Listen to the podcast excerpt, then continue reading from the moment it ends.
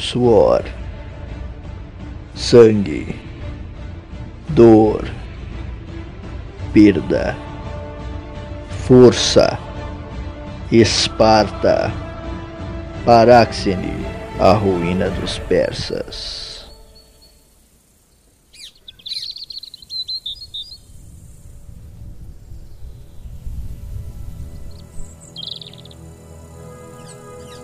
Na época em que atravessei o mar, vindo atrás de você, deixar Esparta para trás foi triste, e ao longe pude ouvir crianças chorando pelos campos de trigo. Mas, quando parti da cidade com meus irmãos de treinamento, para dar cabo dos sequestradores e assassinos persas, pisei na estrada com vigor. Leônidas me ajudou muito e estarei em débito com meu rei até o fim de meus dias, que não demorarão a chegar. O espartano deve servir o Estado, mesmo depois de terminado o agogue, até os 60 anos. No entanto, com a interferência de meu irmão, eu tinha liberdade para encontrar Anfásmenos sem me preocupar com a polis. O leão de Esparta enviou 40 mensageiros a cavalo para todas as cidades e tribos da Grécia, preparando o caminho para minha jornada. Sem a provisão das cidades, estaríamos perdidos e condenados a vagar como mendigos. Por fim, meus homens e eu estávamos marchando a pé como faziam os antigos. A natureza da Lacônia nos recebeu com paciência, removendo os obstáculos de nosso caminho, iluminando o dia de forma moderada e nos acalentando à noite com boa lua e bons ventos. A caça vinha até nós sem esforço e colhemos muitas frutas pelo caminho mesmo às margens do frio. Quando Perséfone deixa sua mãe, Deméter, para passar seus meses no reino dos mortos. Comigo,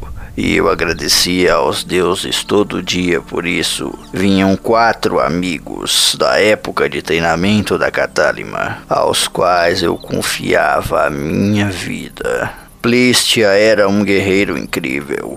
Contudo, se ele era bom em algo, era em comer. Nunca conheci um homem que comesse tanto quanto ele, e em qualquer lugar ou ocasião. Eu já presenciei Plistia comer em plena batalha, entre um golpe e outro, de sua lança engordurada. Certa vez, durante uma passagem por Olímpia, onde testemunhamos rimos vencer os jogos de luta, fui até o cômodo de Plistia para chamá-lo ao santuário de Zeus, e me deparei com o espartano comendo enquanto possuía uma mulher. Para meu amigo Plístia, como ele próprio dizia, não havia felicidade sem algo para mastigar. Comendo como um javali, e treinando e lutando, ele era um homem imenso, grande demais até mesmo para um espartano. Eu era um homem forte, apesar de agora ser um velho aleijado.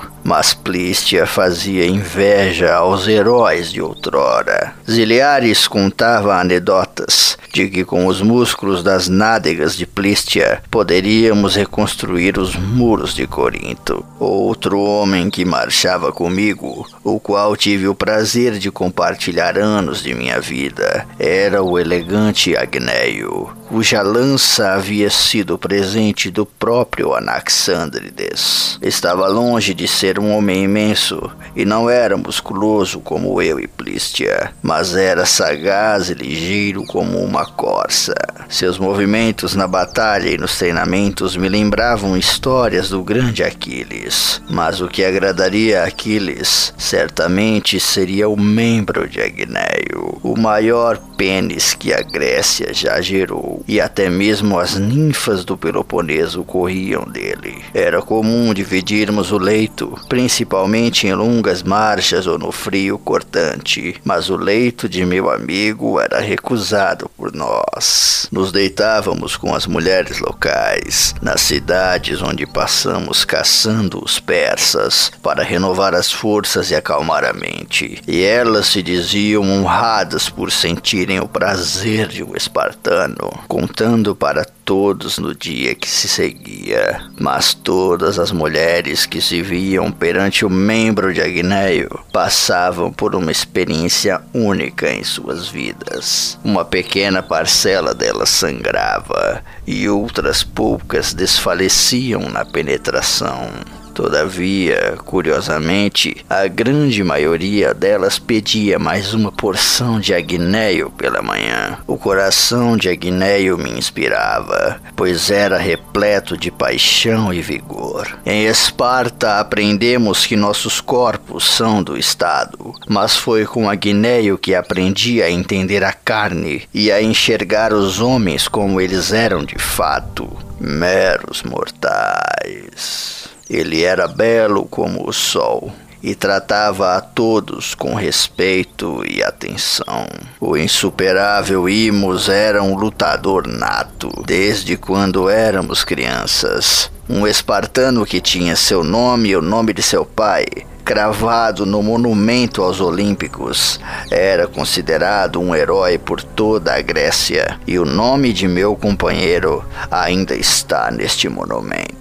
Plistia era o mais forte de nós cinco. Agneio certamente era o mais habilidoso, mas Imos possuía um fervor em seu espírito, dado por algum deus, que o tornava um verdadeiro Hércules. Sua força e resistência eram incompreensíveis. Em dias passados, ainda em treinamentos na Catálima, fomos açoitados no poste lado a lado por algum erro de criança. As chibatadas vinham ferozes, cortando os ares como uma águia de garras ardentes, e terminavam em nossas costas, galgando a carne e expondo os ossos. Eu caí, depois de resistir até onde meu coração e minha mente puderam aguentar. Imos nunca caiu. Os instrutores sabiam que deveriam parar quando o jovem não mais respondesse ao chamado, gritando o nome de Esparta, mas Imos sempre rugia como um terremoto. Os treinadores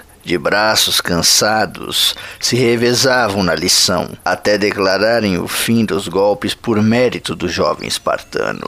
Imos, contudo, infelizmente, tinha um defeito: a ira. Era o homem mais incontrolável que conheci, e quando estava inflamado pela fúria em seu coração, nada conseguia pará-lo. Na maioria das cidades nas quais passamos, que nos recebiam com aliança e hospitalidade, Imos criava confusão e prontamente se apresentava para um duelo. Os próprios líderes e reis, quando sabiam que o campeão estava na polis, mandavam seus heróis para os campos, precavendo-os de uma possível contenda com meu amigo furioso. Quando as lutas não acabavam com alguém estirado no solo, sem vida, terminavam quando o ferimento do oponente de Imos era tão sério que mesmo os espectadores, amantes dos jogos de luta, viravam suas costas para o combate. Estávamos partindo em uma caçada, tal qual o próprio Hércules em seus trabalhos, e para isso precisaríamos de um bom caçador. Ziliares fora um presente da deusa destino, e nunca antes presenciei um homem caçar com tanta sabedoria. Partilhei meu leito com ele no Agogê,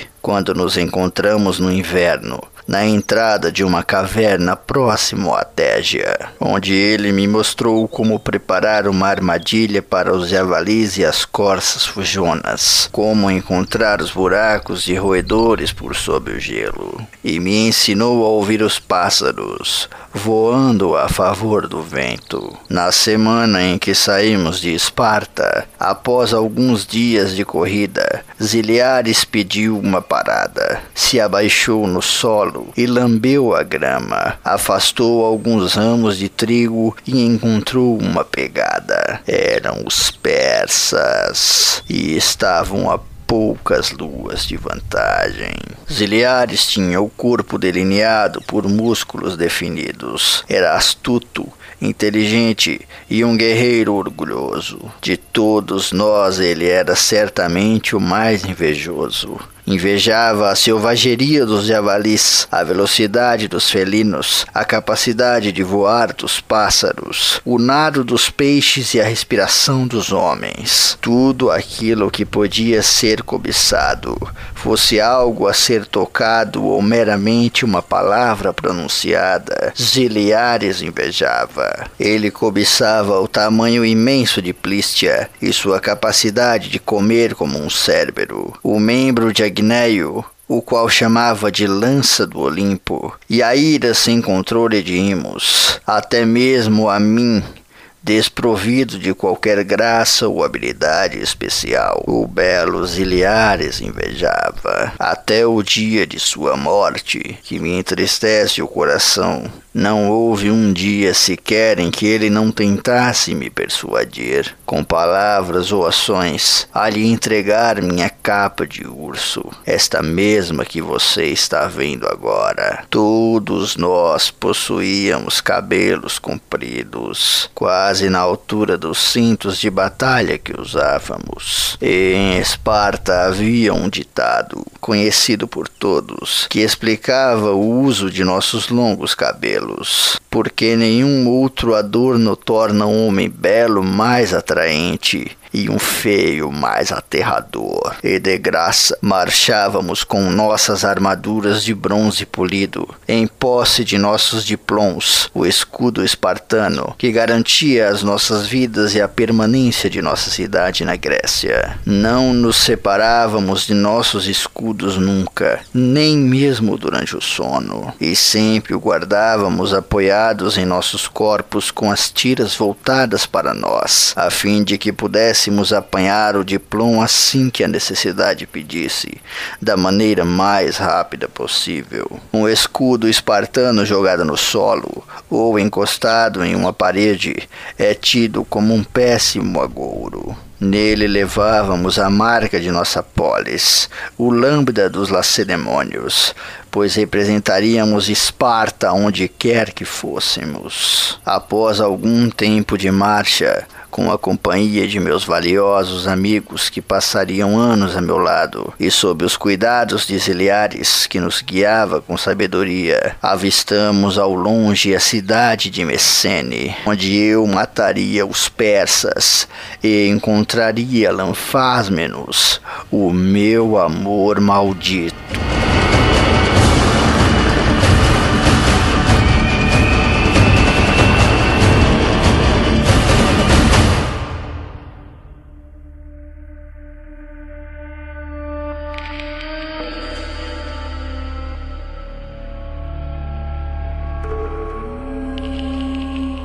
Messene não era uma polis, como Esparta ou a própria Atenas. Assemelhava-se mais a um grupo de fazendas e casas amontoados ao longo de uma única rua. As casas eram feitas de madeira e palha, cortadas de forma rude e irregular, e a única coisa de pedra que havia ali era um velho lagar, de onde se extraía líquidos de uvas e azeitonas aos pisões. Um mundiolo preguiçoso subia e descia atrás de uma das casas, socando um pilão vazio quando a água se derramava de sua cuba. O chão de terra mandou seu perfume pelo mundo. Quando a água começou a se derramar do céu, nós apontamos no lugar com a chuva, caindo sobre a rua, sem pedir licença. Entramos na cidade lado a lado, com nossos escudos e lanças, cabelos molhados colados no rosto e olhos de lobo. Ao menor sinal de correria ou alvoroço dos persas, nós acabaríamos com a vida deles. Os mensageiros de Leônidas não haviam se encaminhado para Messene, pois sabiam que eu tentava alcançar os mercadores do Oriente de surpresa, como uma fera no final da tarde. Homens armados foram até a entrada da pequena na cidade, dispostos a defenderem suas famílias dos visitantes silenciosos. Mas ao virem nossos mantos e capas e o grande lambda em nosso escudo, fizeram uma reverência. Nós falamos com eles sob a chuva, enquanto a pequena Messene tentava respirar embaixo d'água, e ficamos sabendo que os persas já haviam partido da cidade. Os mercadores haviam passado por lá pela manhã de um dia passado, trocado mercadorias e seus cavalos, partindo em seguida com animais descansados, fugindo para o norte. Um dos moradores viu Phobos, o medo nos olhos dos mercadores, e meus irmãos riram para os céus quando ouviram aquilo. Amarramos as armas e nos preparamos para deixar a cidade, quando uma mulher idosa se aproximou de Imos, o homem mais furioso que Messene já acomodara. Ela se atirou a seus pés e implorou para que ele intervisse no sacrifício de suas filhas. Imos me olhou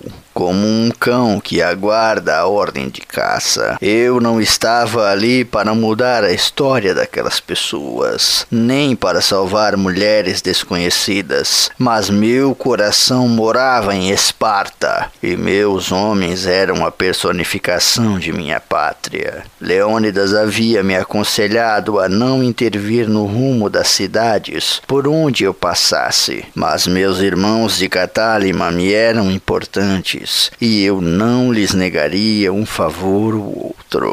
Acenei para Imos, confirmando a nova empreitada. Com lágrimas nos olhos, a velha nos contou sobre suas filhas, que jaziam amarradas na morada de um homem chamado Plausias, que se denominava Rei de Messene. Eu me perguntei em silêncio o que se passava na cabeça de um homem para desejar ser rei de uma rua e algumas casas. A velha continuou explicando que possuía três filhas mulheres, gêmeas e belas, e que todas elas estavam grávidas de Plausias. O homem era um sacerdote de Ártemis e dizia ter sonhado com a deusa, que lhe prometeu um filho herói caso ele sacrificasse suas outras duas esposas e seus outros dois filhos. Levei meus olhos ao rosto de Imos, e ele apertava os maxilares maxilares com força.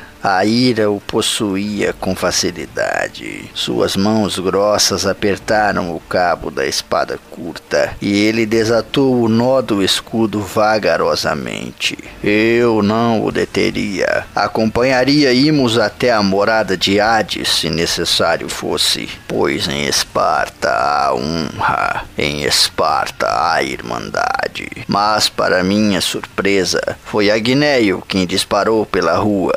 Leve feito o vento, como se estivesse correndo em um mar de mel. Eu segui meu irmão.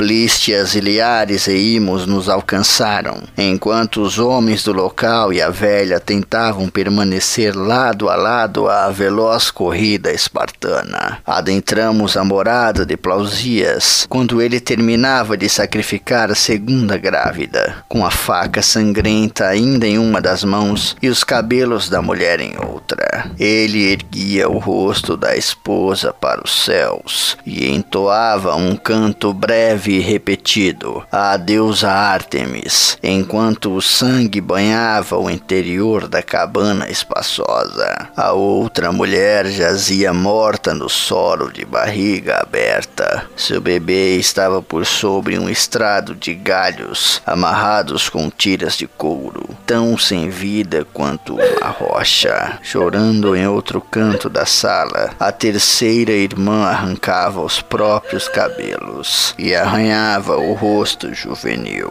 A velha, mãe das três mulheres, gritou e amaldiçoou os deuses até desmaiar. Os homens da cidade levaram-na para fora, para que a chuva fria pudesse acordá-la. Agneio, em posse de sua lança, que fora presente do antigo rei de Esparta, Anaxandrides, caiu sobre o homem, deslizando a ponta de metal por entre suas costelas delas. Plistia e Imos desembainharam suas espadas e perfuraram o corpo de Plausias repetidas vezes, enquanto os Iliares batia no crânio do sacerdote com a borda resistente do escudo. Eu assistia a tudo imóvel, pois em minha memória havia um choro permanente de meu filho. Dasos, o nascido na floresta, a imagem daquele infante deitado por sobre os gravetos, sendo pisoteado por moscas atrevidas, me retirou as forças. Meus joelhos ameaçaram se entregar e eu me apoiei no batente da porta. Aquela foi a primeira vez que meus irmãos mataram por mim.